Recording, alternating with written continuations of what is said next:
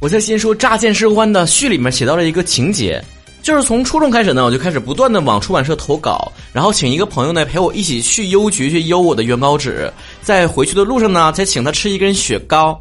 然后就有读者跟我说：“你还有钱呢，初中就可以请朋友吃雪糕。”我想说，我们那个年代的雪糕和现在也不是一回事儿，好吗？因为那个时候还没有雪糕刺客这种东西呢。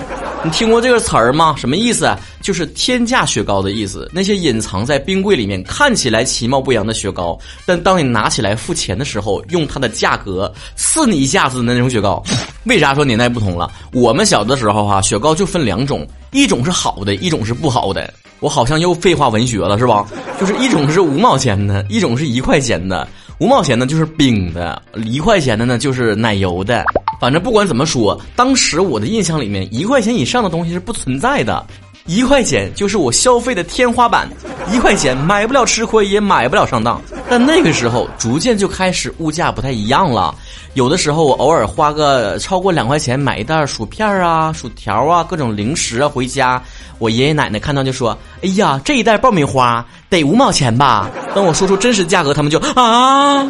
因为在长辈的心目当中，所有的雪糕呢都是冰筷子，所有的膨化食品都是爆米花。那个时候街边呢都经常有那种就是崩爆米花的哈，都喊爆了啊，嘣一声那种的，一踹一锅，那一锅就几几那个一块多块钱是吧？雪糕的种类也非常的多。如果你没来过东北的话，没见过那个场景，就在大街上铺一地，那雪糕就铺在外面，就这么卖，不用放冰箱里面，外面的温度和冰箱里面差不多。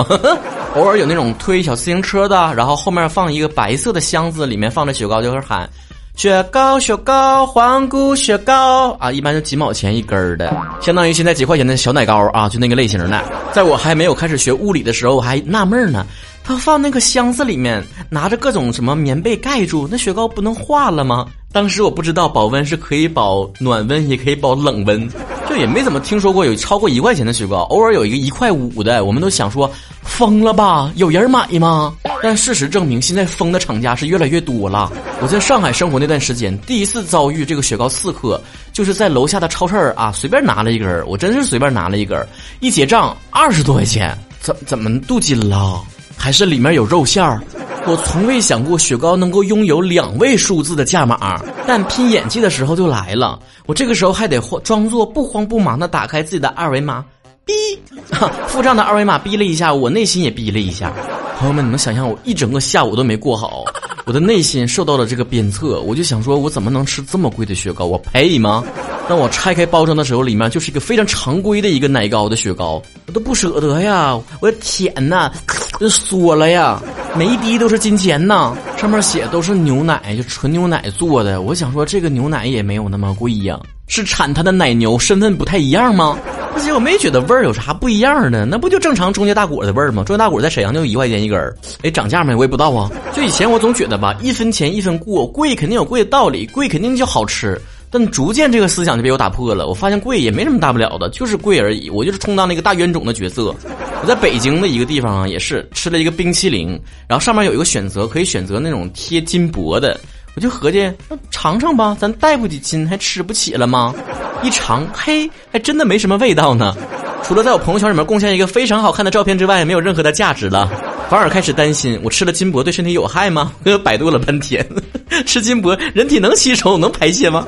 反正，在遭遇雪糕刺客之后啊，我就是买雪糕的时候特别的小心谨慎，因为我当时在上海住那个公寓，不算是一个居住区吧，居民区比较多的地方，而是算一个呃工业产业园比较多的一个地方，所以周围基本上没有什么居民，都是一些上班族。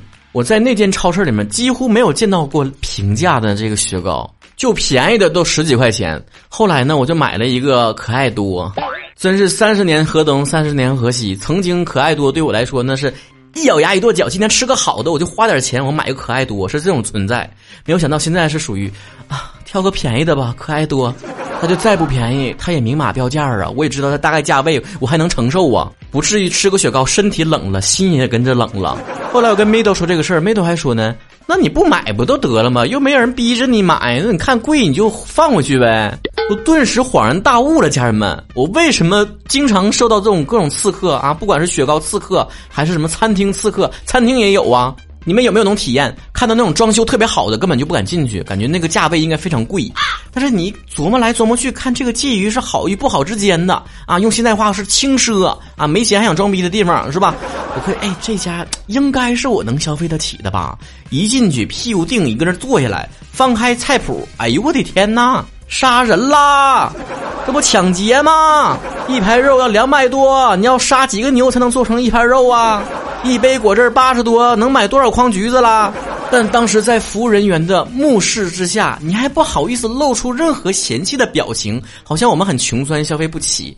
外表气定神闲，内心汹涌澎湃，然后在那比划来比划去。哎呀，这点东西我也不多爱吃啊。哎呀，算了，简单吃点吧。看一个差不多五十多块钱的一道菜品，赶紧点了。今天简单吃一点就行了。点了两三道，服务员还没有要走的意思，然后说这些差不多就可以了吧？服务人员还非常礼貌的告诉你，先生，我们家菜量很小，要不要再多点？你一个人不够吃。那吃饱得多少钱呢？咱就是啥？咱就是脸皮太薄了。我总搁节目里面显示自己脸皮挺厚的样子，其实曹哥生活当中脸皮可可容易害羞了。像我的原则是啥？一般去逛商场的时候，如果这件衣服、这件裤子我不是确定想买的话，我根本试都不会试。我一试了，我就不好意思不买了。起码我不买这一件，我再摊家这个店，我也得买一件，不然我总感觉我这试来试去的，最后没买，那服务人员肯定会背后骂我吧，还怎么样的，面子过不去，你知道吧？那你身边的朋友啊，然后服务员不停劝你试试哥，你试试，你不试怎么知道好不好看？我一想说试完了，这钱包就不保了。包括那些免费品尝的东西啊，我都绕道走啊。我合计我要品尝一下好不好吃，我都得买，要不然我都不好意思。但跟上一代人比起来，我们是不是缺少一点这个精神？比如说跟飘姐一起去什么饭店，她打开那个餐盘一看到这个价位，哎呀妈，太贵了，赶紧走，赶紧走，干啥呢？这点钱干啥不好？哎，你说所有人都这么做了，那哪还有什么雪糕刺客了？我下回再翻到那些特别贵的雪糕，结账的时候一看二十多块钱、三十多块钱，我就说，哎呀妈，抢啊！这么贵，啥雪糕？镀金了，赶紧放回去！我跟你讲，到时候尴尬就不是我，就是服务员了。在这个诡计多端的世界里生存，就应该学会厚脸皮的精神。我尴尬，我不尴尬，我不尴尬，尴尬就是你。结账时雪糕太贵，不要；这个餐厅价位太高，不吃。这个衣服试完之后不好看，不买，宁可白天在超市经历一次脚趾抓地的尴尬瞬间，也不愿意在晚上越想越气，蒙起被子流下悔恨的眼泪。